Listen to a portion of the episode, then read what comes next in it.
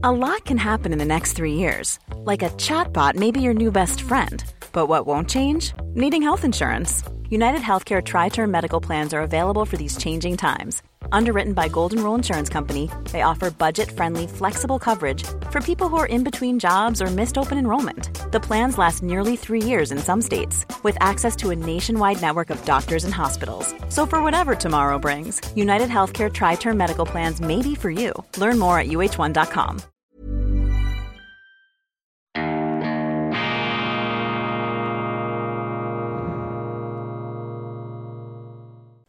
Grüezi miteinander, ganz herzlich willkommen, meine sehr verehrten Damen und Herren aus nah und fern bei Weltwoche Daily. Die andere Sicht, unabhängig, kritisch, gut gelaunt, internationale Ausgabe mit besonderer Wertschätzung für unsere Freunde, vor allem in Deutschland und in Österreich am Montag, dem 14. November 2022. Nennen Sie mir ein Fernsehprogramm, das bewegter, das internationaler ist als Weltwoche Daily. Eben noch habe ich Sie begrüßt aus Osaka, dort wo die Hightech-Wolkenkratzer in den Himmel aufragen. Black Rain und Blade Runner, die Hollywood-Klassiker Albert Einstein und die äh, japanischen imperialen Ambitionen. Darüber haben wir gesprochen. Und jetzt der größtmögliche Kontrapunkt hier in dieser idyllischen Hügellandschaft, in diesem äh, Mittelgebirge, in diesen äh, sanften Hügelzügen. Ich mache mal kurz eine 360 Grad Drehung. Wunderschön da. Sehen Sie noch die Nebelschwaden dahinter irgendwo das schweizerische Mittelland. Ein wunderbares Hochtal hier. Wir sind, meine Damen und Herren, im südlichen Schwarzwald in Tottnauberg. Tottnauberg, ein Naherholungsgebiet der Stadt Freiburg im Breisgau. Und jetzt werden Sie sich natürlich fragen, warum ist dieser Köppel in den Südschwarzwald gefahren? Hat er nichts Besseres zu tun, meine Damen und Herren? Sie sehen im Hintergrund diese unscheinbare holzbeschindelte Hütte. Diese Hütte hat Weltgeschichte geschrieben.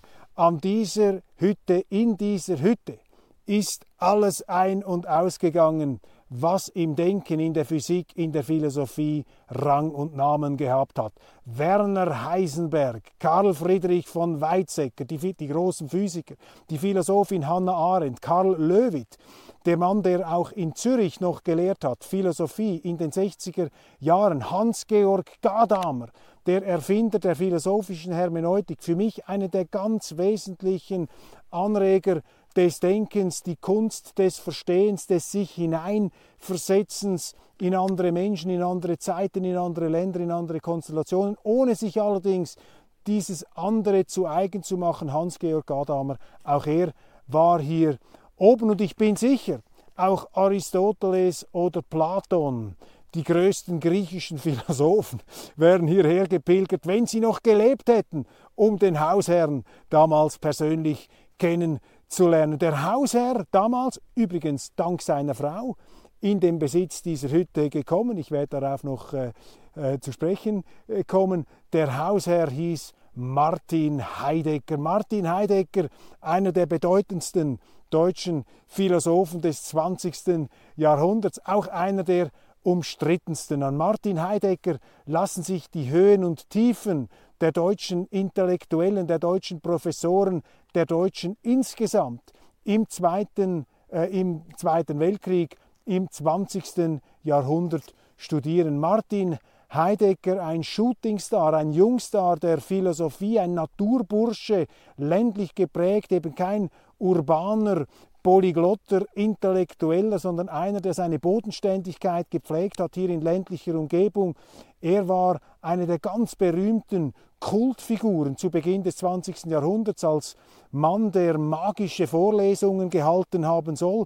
Auch in Davos war er zu Gast dort bei philosophischen Duellen gegen einen berühmten Kollegen dazwischen auf den Skipisten unterwegs, stets braun gebrannt, eine hochfaszinierende Erscheinung des intellektuellen Lebens. Und dieser Martin Heidegger, der so schnell aufgestiegen ist. Er ist dann auch abgestürzt, hat sich zu Beginn der 30er Jahre auf die Seite der Nazis geschlagen, hat die Nationalsozialisten gelobt, hat sich davon ein Bollwerk, einen Schutzwall gegen den Kommunismus versprochen, hat sich da verrannt, ist auch von seinen Freunden, von seinen Kollegen, von seinen ehemaligen Schülern kritisiert worden, darunter viele jüdische äh, Schüler, die nur noch den Kopf geschüttelt haben über diesen Heidegger, der da seinem Ehrgeiz, seinen Ambitionen erlegen sei. Nach dem Krieg allerdings Heidegger äh, schon bald auf Distanz zur Regierung in Berlin nach dem Krieg, aber so etwas wie eine Rehabilitierung und auch seine früheren Freunde, darunter auch die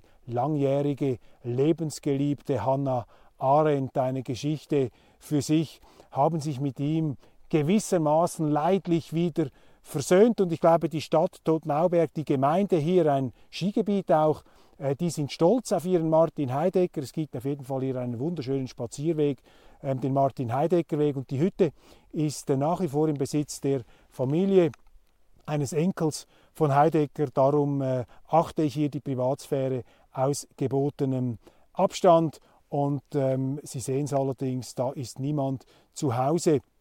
Sechs mal sieben Meter, sieben Schlafstellen, ganz spartanisch eingerichtet. Ich habe oben auf einer Tafel gelesen, dass nur ein Radio, das ich Heidegger einmal beschafft äh, habe in den 60er Jahren, stehe da drin als technisches Gadget. Damit habe Heidegger die äh, Entwicklungen um die Kuba-Krise verfolgt. Heidegger hat hier zehn Jahre netto seines Lebens verbracht und unter anderem, unter anderem diesen bedeutenden Philosophieklassiker geschrieben. Ich halte sie rein. Sein und Zeit, Sein und Zeit. Ein großes Werk der Philosophie. Ich gebe zu, ich habe es nie ganz gelesen. Ähm, schlicht äh, etwas zu unverständlich für mich. Ich bin kein Heidegger-Fan. Ich habe ja Philosophie studiert, aber Heidegger, das war mir immer sprachlich ein bisschen zu esoterisch und die Leute, die sich da in diesen Heidegger vergraben haben, die kamen mir immer etwas seltsam vor an der Uni Zürich. Aber er hat mich trotzdem immer wieder fasziniert, dieser Name, weil eben mit ihm auch diese Geisterbahnfahrt Deutschlands im 20. Jahrhundert verbunden geblieben ist. Und ich habe Heidegger immer auch als Möglichkeit, als Mittel verstanden, um diesen Absturz Deutschlands besser zu verstehen. Und so habe ich äh, im Laufe der Zeit auch die eine oder andere Biografie über Heidegger gelesen. Zuletzt, und dies habe ich abgeschlossen, auf dem Rückflug aus Japan und deshalb äh, habe ich jetzt auch spontan entschieden, hier die aktuelle Sendung äh, aus dem Schwarzwald zu machen. Inspiriert dazu hat mich dieses Buch Lorenz Jäger Heidegger, ein deutsches Leben im Rowold Verlag ein ziemlich umfangreiches Werk, aber ich muss Ihnen sagen, absolut brillant. Was äh, Lorenz Jäger da fertig bringt, in der Verwebung von Leben, Liebe und Werk, das ist fantastisch. Das ist wie ein philosophischer Krimi, meine Damen und Herren. Und ein ganzes Kapitel ist dieser Hütte da gewidmet und ihrer Bedeutung für das Denken Martin Heideggers. Martin Heidegger, man kann ihn den Konservativen zurechnen. Er war ein katholisch geprägter, ursprünglich ähm, Theologie studieren wollender ähm, Jungakademiker mit äh, höchsten Auszeichnungen. Er wurde da als, äh, kommender, äh, als kommender Großgeist gefeiert, schon in jungen Jahren, hochtalentiert. Aber er hat sich dann abgewandt äh, von der Theologie und ist in die Philosophie eingestiegen. Aber eben Sein und Zeit, diese Großbegriffe, ein, ein Marketinggenie war er auch, dieser Titel muss dir zuerst einmal in den Sinn kommen. Er hat natürlich immer herumgegrübelt am Göttlichen, am Absoluten, eben am Sein, an dem, was allem zugrunde liegt. Und wir sind da ja nur die Ausflüsse, die Emanationen dieses Seins. Ich hier, ich gehöre zur Kategorie, jetzt mit Heidegger gesprochen, des Seienden und das Handy, in das hinein ich meine ähm, Ausgabe von Weltwoche Daily spreche, das ist auch Seiendes. Aber das Seiende kommt eben aus dem Sein Und die Zeit wiederum ist etwas ganz anderes, denn die Zeit, die zeitigt, ich zitiere Heidegger, und das Sein ist ewig. Haben Sie alles verstanden? Gut, also wir wollen jetzt hier nicht weiter in die ähm, Nomenklatura, in die Begriffswelten von Heidegger, in die Begriffsmagie von Heidegger eintauchen, aber er eben ein bodenständiger, ein ländlicher, ein zu seiner Provinzialität stehender Denker, der eine enorme Ausstrahlung entwickelt hat, der die faszinierendsten Gestalten für sich begeistern konnte und dann eben auch ähm, aus für uns heute unverständlichen Gründen auf den ersten Blick den Nazis auf den Leim gekrochen ist. Und jetzt, ähm, warum also bin ich hier oben?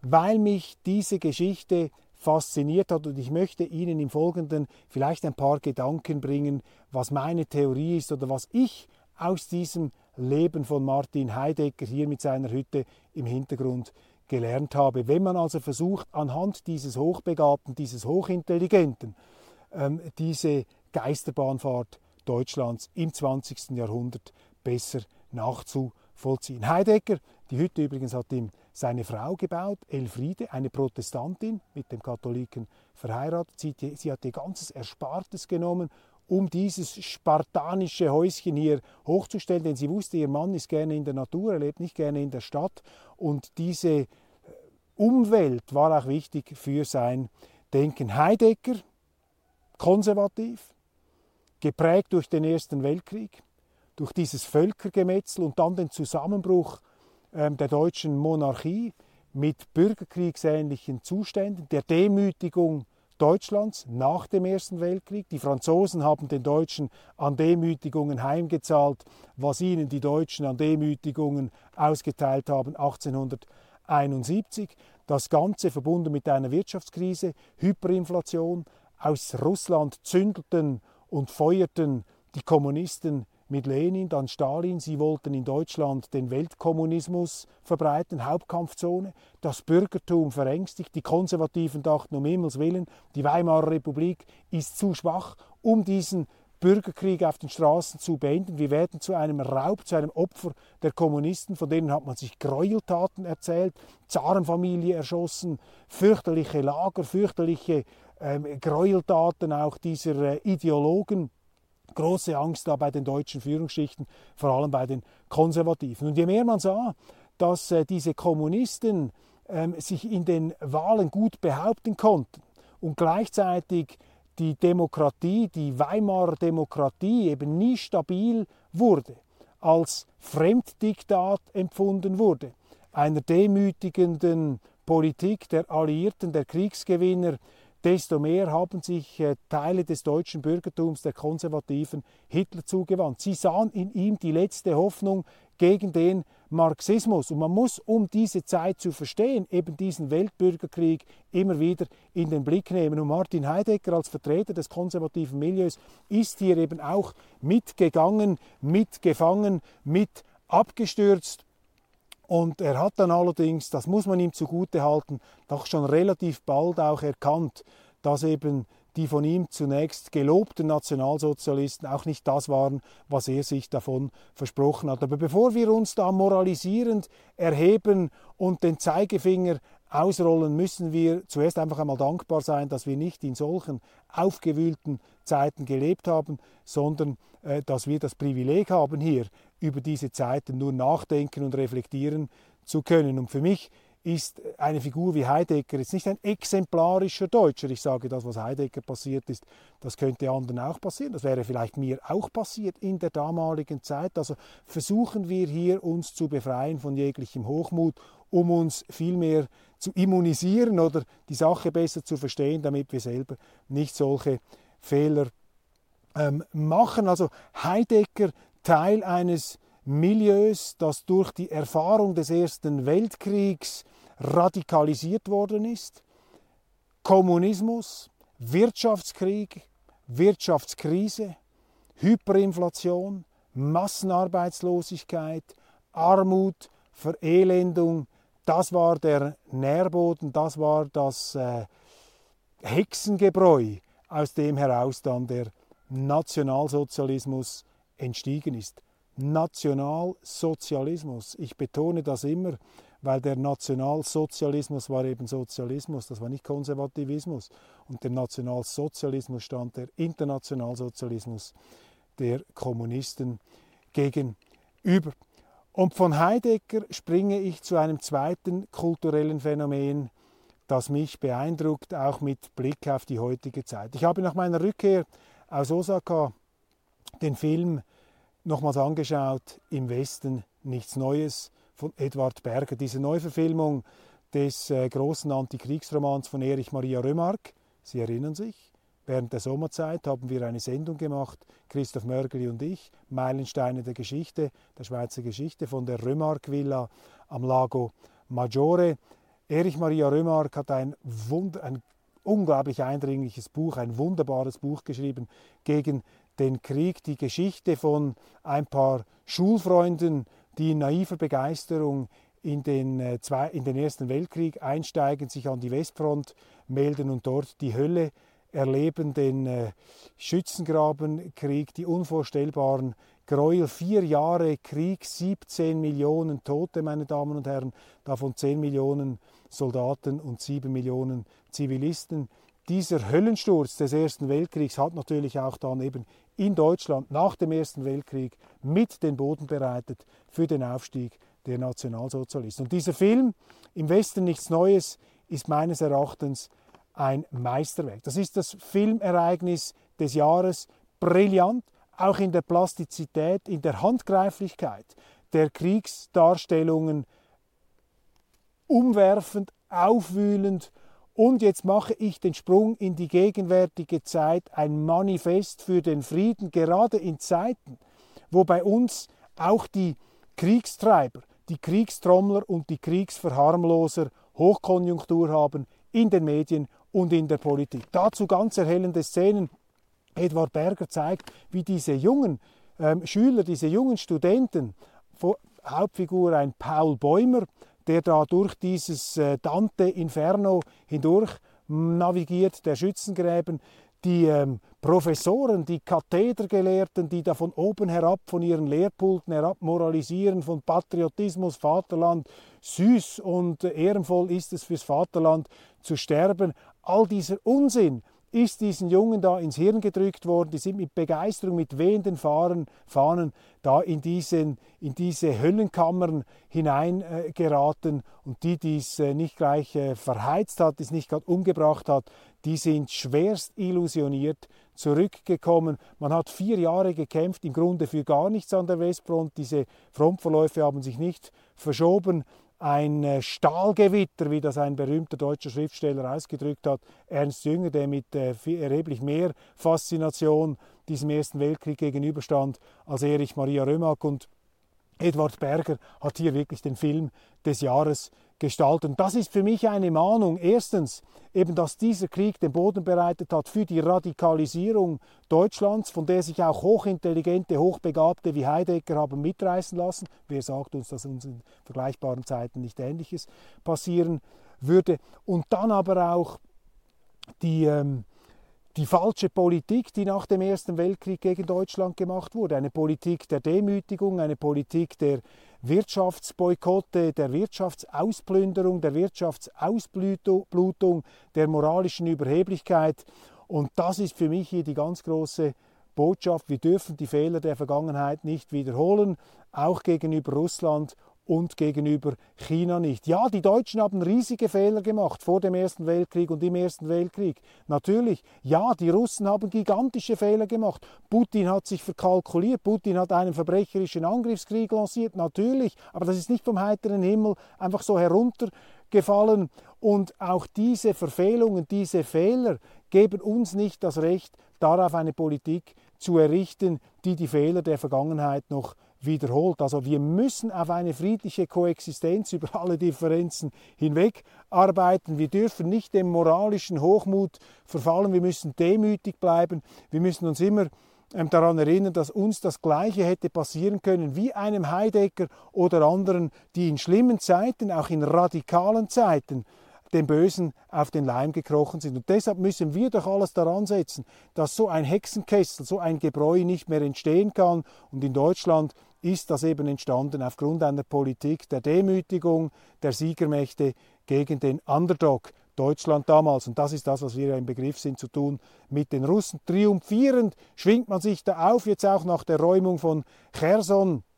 Die Medien auch in der Schweiz äh, warnen davor, jetzt Friedensverhandlungen zu machen, Kriegsbegeisterung. Dabei sterben täglich nach wie vor Leute, wir stehen vor einem ungewissen Winter, wir wissen nicht, was das auslösen wird. Auch in der Ukraine durch russische Vergeltung, durch russische Angriffe auf die Infrastruktur, anstatt zu moralisieren und hier immer mit Schuldzuweisungen zu operieren, ähm, müssen wir uns auch und gerade vor der historischen Erfahrung Heidegger, Erster Weltkrieg, im Westen nichts Neues, müssen wir zum Frieden finden, meine Damen und Herren. Das ist die wichtigste Botschaft dieser Sendung heute aus Tottnauberg hier vor der Heideggerschen Hütte. Aber selbstverständlich werde ich auch noch auf ein paar Entwicklungen der deutschen und internationalen Politik eingehen, auch wenn man sich jetzt nicht unbedingt zwanghaft veranlagt sieht, hier in dieser wunderschönen Landschaft über Politik zu sprechen. It's that time of the year. Your vacation is coming up. You can already hear the beach waves, feel the warm breeze, relax and think about work. You really, really want it all to work out while you're away. Monday.com gives you and the team that peace of mind. When all work is on one platform and everyone's in sync, things just flow wherever you are. Tap the banner to go to Monday.com. Even on a budget, quality is non negotiable. That's why Quince is the place to score high end essentials at 50 to 80% less than similar brands. Get your hands on buttery soft cashmere sweaters from just 60 bucks, Italian leather jackets, and so much more. And the best part about Quince, they exclusively partner with factories committed to safe, ethical, and responsible manufacturing. Elevate your style without the elevated price tag with Quince. Go to quince.com slash upgrade for free shipping and 365-day returns. Die evangelische Kirche, das ist mir aufgefallen, unterstützt die Klimaextremisten, die Straßenkleber und die Beschädiger von Kunstwerken. Und die deutschen Medien fragen sich, ist das der richtige Weg? Meine Damen und Herren, ich kann Ihnen die Antwort geben. Nein, natürlich nicht. Das ist der Holzweg, das ist der Irrweg. Übrigens Holzwege, auch der Titel eines Buchs von Martin Heidegger, ist ein Irrweg.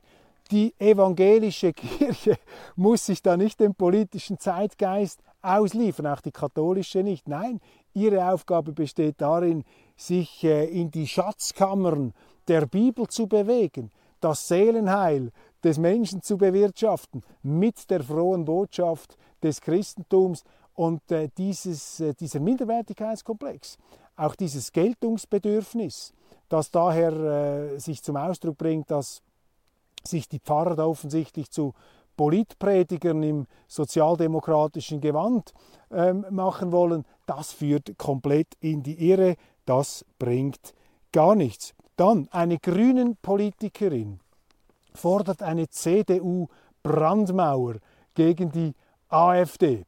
Auf keinen Fall dürfe die CDU auf irgendeine Weise gemeinsame Sache machen mit der AfD. Ja gut, das würde ich als Linker auch sagen. Dann haben sie ein Interesse natürlich, dass die Bürgerlichen nie zusammenspannen. Dann gewinnen immer die Linken und die Grünen. Die Frage ist einfach, ob die CDU sich solche linken Forderungen zu eigen macht. Und es sieht so aus, als machten sie sich das zu eigen.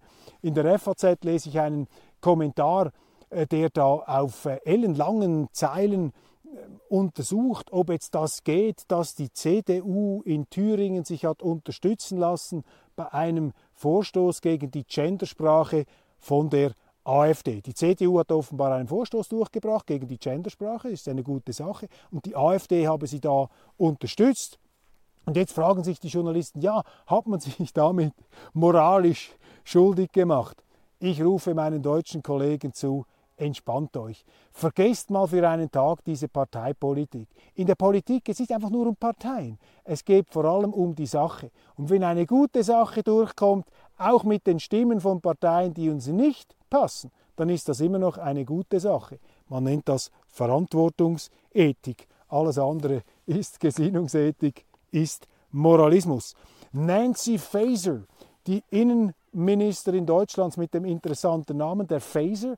Das ist ja diese Laser-Handfeuerwaffe von Raumschiff Enterprise. Damit haben Captain Kirk, Mr. Spock und Pille McCoy und wie sie alle geheißen haben, sich den Weg frei gefasert wenn da im Weltall sich ihnen irgendetwas entgegengestellt hat.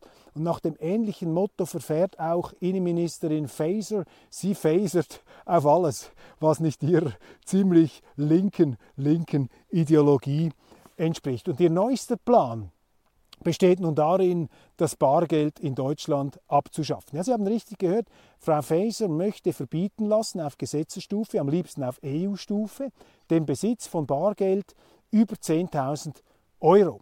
Grund, hochinteressant, sie sagt ja, wegen der Clans, der kriminellen Ausländerclans in Deutschland, die haben eben immer sehr viel so ähm, Verbrechergeld da im Sack und deshalb möchten wir das unterbinden. Bemerkung 1, warum sind eigentlich diese Verbrecherclans in Deutschland? Ja, unter anderem wegen der Migrationspolitik der SPD von Frau Faeser. Also würde ich mal raten hier, bevor ihr jetzt Symptombekämpfung macht, ich komme dann gleich noch darauf, ob das Symptombekämpfung ist, bevor ihr also die Auswirkungen eurer verfehlten Migrationspolitik mit einem Bargeldverbot übertünchen möchtet, sollten sich die Sozialdemokraten, sollte sich Frau Faeser vielleicht ein paar Gedanken machen, ob es nicht besser wäre, die Massenzuwanderung nach Deutschland abzustellen. In der Schweiz, die eine massiv höhere Zuwanderung hat als Deutschland, aber auch einen viel höheren Ausländeranteil, da sehen wir jetzt, das fliegt den Schweizern um die Ohren. Unsere Schulen sind Kampfzonen der Ausländerkriminalität geworden. Da gehen mittlerweile Notschreie der Schulleitungen an die Politik und auch die Mainstream-Zeitungen müssen darüber berichten. Das lässt sich nicht länger verschweigen. Also gegen die Clans hilft eine Politik der Polizei, gegen die Clans und auch mittel- und längerfristig eine Rückkehr zu geordneten Verhältnissen in der Zuwanderungspolitik. Das ist nicht gegen Ausländer gerichtet. Ich mache keinem Ausländer einen Vorwurf, der nach Deutschland oder in die Schweiz kommt. Der Mensch ist Jäger und Sammler, der nimmt alles mit, was man einem hinstellt. Und wenn es die üppigen Sozialleistungen Deutschlands oder der Schweiz sind, ist ja logisch, dass man das nimmt. Der Fehler liegt bei den ähm, Behörden. Zweitens mit dem Bargeld. Da müssen Sie sich wehren. Das ist staatliche Machtausdehnung, die absolut nichts mehr zu tun hat mit einem liberalen, freiheitlichen, bürgerlichen Gemeinwesen. Der Staat möchte natürlich alle Geldflüsse kontrollieren, darum soll das Ganze elektronisch laufen, die Leute kein Bargeld mehr haben. Bargeld ist auch Freiheit. Das ist falsch, das darf man nicht zulassen. Wenn das Bargeld stirbt, dann stirbt auch die Freiheit. Und kleine Nebenbemerkung, also ich glaube, der deutsche Staat greift den Deutschen viel stärker in die Tasche als die ausländischen Clans bei aller räuberischen Neigung. Der Respekt des deutschen Staates vor dem Eigentum des deutschen Bürgers scheint mir noch weniger stark ausgeprägt zu sein als der Respekt dieser kriminellen Clans vor dem Eigentum der gesamtdeutschen Bevölkerung. Also der äh, deutsche Staat meines Erachtens moralisch da nicht in der Rolle, ähm, sich ähm, allzu sehr auf die Schultern zuklopfen. Weiteres großes Thema in den deutschen Medien, der Umgang mit China durch Kanzler Scholz. Äh, Sie kennen meine Position. Ich finde es richtig, dass er da nicht mitmacht in diesem neuen Kalten Krieg. Der Druck ist enorm, sowohl innenpolitisch wie aber auch außenpolitisch. Joe Biden, der amerikanische Präsident, gibt sich da siegeszuversichtlich, dass ähm, Kanzler Scholz die Amerikaner auf ihrer Anti-China-Politik unterstützen ähm, möge.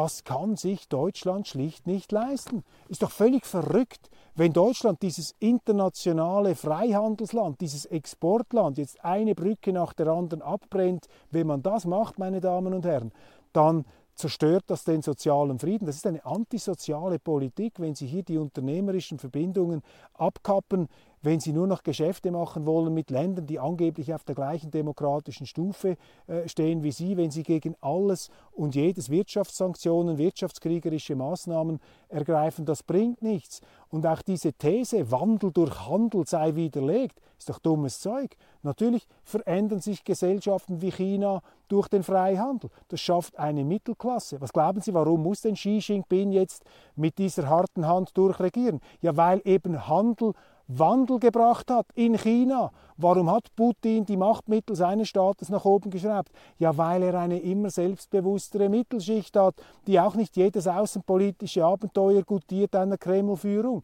Also Wandel durch Handel ist eine Realität. Das sehen Sie auch und gerade in den neuen autoritären Tendenzen in China, die China übrigens schaden werden. Und anstatt, dass wir das noch befördern durch eine Sanktionspolitik, die stärkt nämlich den chinesischen Staat, die stärkt die Unfreiheit, sollten wir von dieser Gesinnungsschiene wegkommen und wieder den Pragmatismus nach vorne bringen. Zusammenarbeit ist richtig, Handel ist richtig, auch wenn uns nichts, nicht viel, nicht alles oder auch vieles nicht passt in China. Mit diesen Boykotten, da kommt nichts Gutes dabei heraus. Das haben wir auch in Deutschland gesehen. Ich habe es eingangs der Sendung gesagt. Die 20er Jahre nach dem Ersten Weltkrieg waren die Zeit einer Vergeltungspolitik der Großmächte, auch und gerade in wirtschaftlicher Hinsicht. Und das hat dazu geführt, dass die Nationalsozialisten aufgestiegen sind, dass sich das Bürgertum immer mehr radikalisiert hat und dass die Mittelklasse verarmte. Und das ist immer der Nährboden für politischen Extremismus. Das kann man nicht begrüßen. Umgang mit China, also hier, Scholz ist zu loben für seine Zögerlichkeit. Ähm, Cherson, jüngste Entwicklungen auf den Schlachtfeldern. Die Russen haben sich zurückgezogen aus dieser Stadt. Das sind große Erfolge für die Ukrainer, wie wir lesen, vor allem dank westlichen Waffen. Und diese Nachricht beflügelt jetzt natürlich äh, die Kriegstrommler und Kriegstreiber im Westen, die sagen auf keinen Fall Frieden mit Putin. Also fast etwas wie diese Kathedergelehrten im Ersten Weltkrieg, die den Studenten äh, da den Ungeist des Bellizismus eingeimpft haben und die dann verheizt haben in den Schützengräben. Etwas ähnlich äh, klingt es jetzt äh, aus den Schreibtischstuben und von den äh, Intellektuellen kanzeln. Ich halte das für den total falschen Weg. Auch mit diesen Erfolgen der ukrainischen Armee, wir stehen vor einem ungewissen Winter, die Eskalationsgefahr ist nach wie vor groß und wir dürfen nicht, auch da wieder das Beispiel Deutschland nach dem Ersten Weltkrieg, wir dürfen hier nicht aus moralischem Hochmut in eine Politik der Demütigung verfallen. Das hat unabsehbare Risiken, das sollten wir gelernt haben. Im Hintergrund die Hütte von Martin Heidegger als kleines Mahnmal. Amerika, die Wahlen, äh, da wird immer noch ausgezählt. Ich staune immer etwas über die äh, amerikanischen äh, Zeit. Ähm, das amerikanische Zeitgefühl, wenn es darum geht, Wahlresultate festzustellen, nährt jetzt nicht gerade mein Urvertrauen in die Verlässlichkeit der US-Wahlen, aber die Amerikaner haben eine sehr stabile Demokratie, verstehen Sie mich richtig. Für die Republikaner ist das Ganze zu einer Schlappe geworden. Sie hatten sich auf einen Erdrutschsieg gefreut. Jetzt sieht es eher so aus, wie man das vor den Sommerferien prognostiziert hatte, als die Demokraten ziemlich äh, gut im Rennen standen. Ähm, die Lage jetzt ist, den Senat konnten die Demokraten behaupten, eine knappe Mehrheit, und im Repräsentantenhaus ist es noch offen. Und die Medien, ist ja klar, sind sich einig, schuld an diesem Resultat aus Sicht der Republikaner ist einzig und allein eine Person, nämlich Donald Trump. Und man ergeht sich jetzt, man ähm, erschöpft sich geradezu, nein, man befeuert sich in Ratschlägen an die amerikanischen Republikaner, sie mögen doch endlich äh, dieses, äh, diesen Politdinosaurier, diesen unmöglichen Berserker da entsorgen. Trump müsse gehen. Meine Damen und Herren, ich weiß gar nicht, was das für ein Getue ist, was das da für eine Aufregung ist. Lasst doch die Amerikaner äh, ihren Trump äh, selber ähm, beurteilen und entzaubern. Zu Trump ist zu sagen, der Mann hat immer noch eine sehr, sehr breite ähm, Basis der Zustimmung innerhalb der Republikanischen Partei. Er hat Millionen von Wählern auf seiner Seite. Sein letztes Resultat bei den Präsidentschaftswahlen war hervorragend, besser als das, was er äh, davor gemacht hat. Er ist sehr erfolgreich darin, Geld zu mobilisieren für seine Kampagne und einige seiner Kandidaten, unter anderem der äh, Schriftsteller J.D. Vance, haben sich auch durchgesetzt.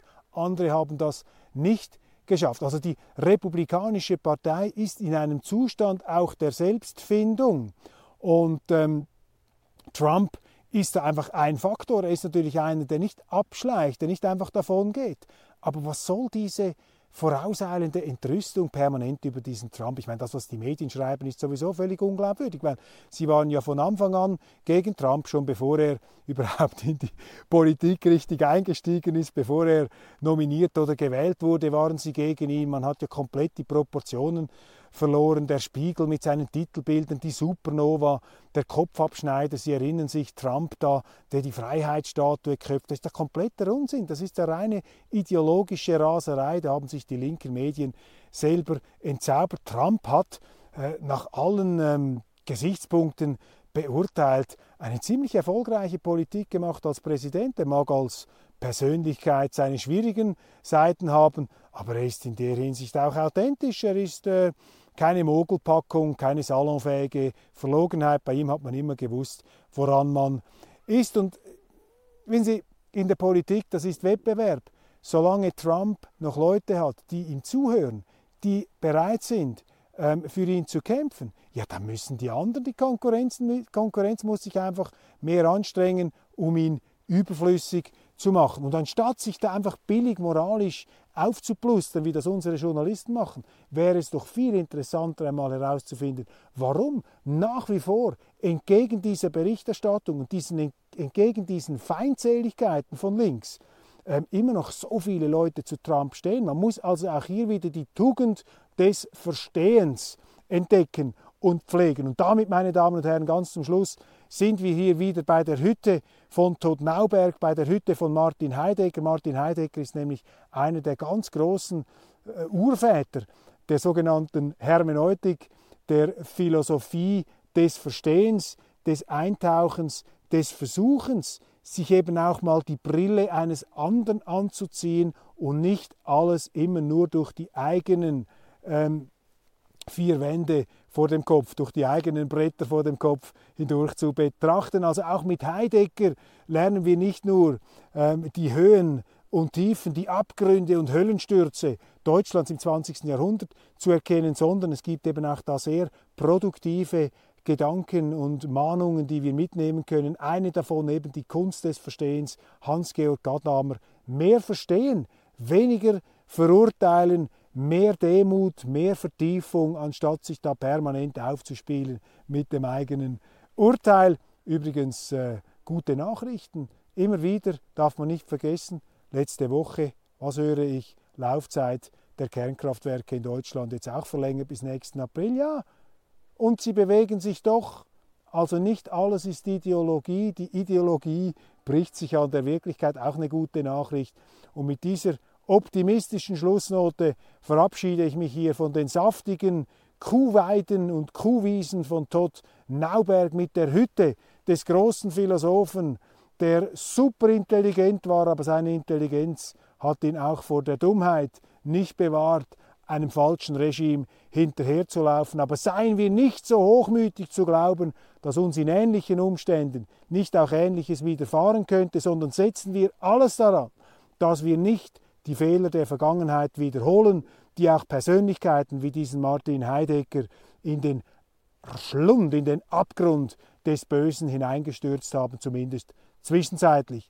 Alles Gute, meine Damen und Herren. Vielen Dank für die Aufmerksamkeit. Genießen Sie noch einen letzten Blick hier in diese Wunder, diese Zauberlandschaft des Südschwarzwalds. Und ich sage das voller Neid als Schweizer und ähm, ich kann natürlich nicht aufhören, ohne Sie noch zu ermahnen, wenn Sie dann einmal den Schwarzwald besucht haben, kommen Sie in die Schweiz. Da gibt es zwar keine Heideckerhütten, aber es gibt andere sehr gute, sehr interessante und sehr schöne Orte, die zu besuchen es sich ebenfalls lohnt. Alles Gute und machen Sie es äh, erfolgreich. Guter Start in die Woche und wir sehen uns morgen wieder bei Weltwoche Daily, dann aber wieder garantiert aus dem Hauptquartier der Meinungsvielfalt, dem Institut für fortgeschrittene Gegenwartskunde in Zürich.